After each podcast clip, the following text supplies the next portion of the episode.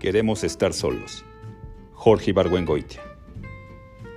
Al filmar las vidas de dos famosos tísicos, Chopin y Margarita Gautier, se escogieron, para representarlos, a dos fortachones de capacidad pulmonar muy superior a la normal, que probablemente nunca tuvieron un catarro en su vida.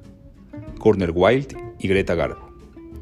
Los productores no estaban dispuestos a darle el papel principal a un enclenque y, además, la falta de veracidad no importaba. El público, bien adiestrado, sabía que una tos en la pantalla era signo inequívoco de una muerte prematura e inminente. Greta Garbo ni siquiera tosía.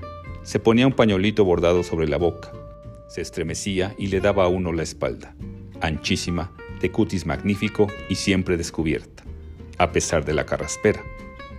Cornel Wilde, en cambio, se pintaba la cara de amarillo, porque la película era en Technicolor, con rayas de carbón, para parecer demacrado. Echaba catsup sobre las teclas y a nosotros se nos erizaba el pelo, porque sabíamos que su fin estaba próximo.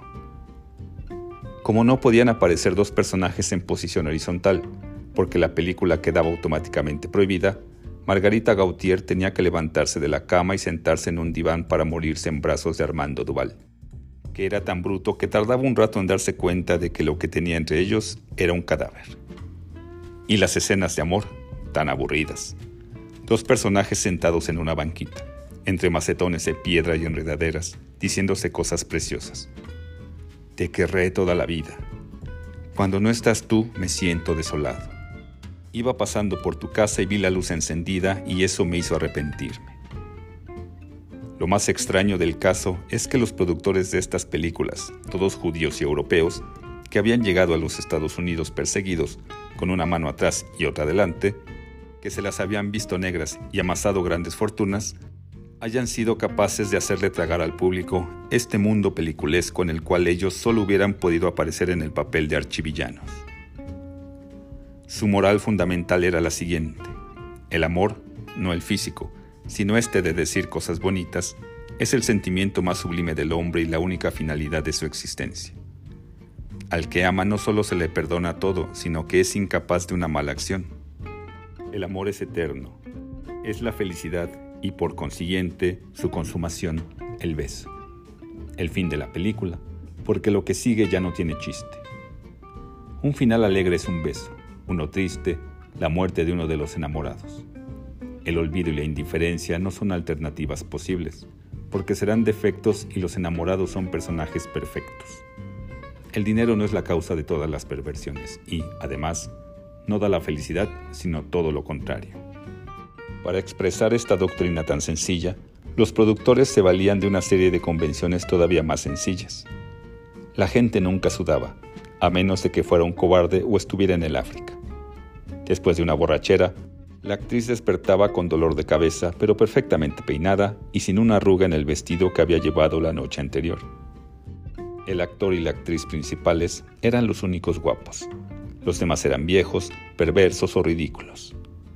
Cuando alguien iba a recordar algo, había una disolvencia y sonaban unas campanitas.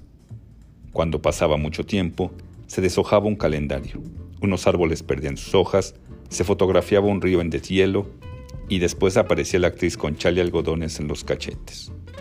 Cuando pasaba poco tiempo, disolvencia sobre un reloj. Si alguien hacía un viaje a Nueva York, aparecía la Estatua de la Libertad o el Empire State. Si a París, la Plaza Vendôme o la Concordia. Si a Londres, el Big Ben. Si alguien emprendía una gira triunfal, vías de ferrocarril, letreros de las estaciones. Roma, Viena, Berlín. La heroína desayunaba en la cama brioches o pan tostado y café, en una charola que traía una mujer cariñosa y un poco tonta. Las sábanas estaban siempre inmaculadas y perfectamente planchadas. Las camas siempre enormes, ocupadas por una sola persona. Durante el desayuno, la heroína se enteraba de cosas terribles. El señor se fue. O bien, acaba de llegar un telegrama. Los personajes secundarios no solo eran los mismos en todas las películas, sino que, además, estaban representados por los mismos actores.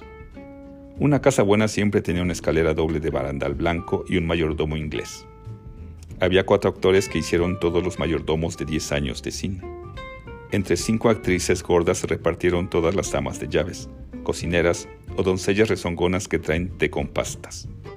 Un solo actor hizo todos los administradores de hotel. Los judíos eran pobres y bonachones, las negras gordas y llenas de vitalidad. A los negros siempre les temblaban los labios cuando les daban un susto. Había dos actores para cada papel.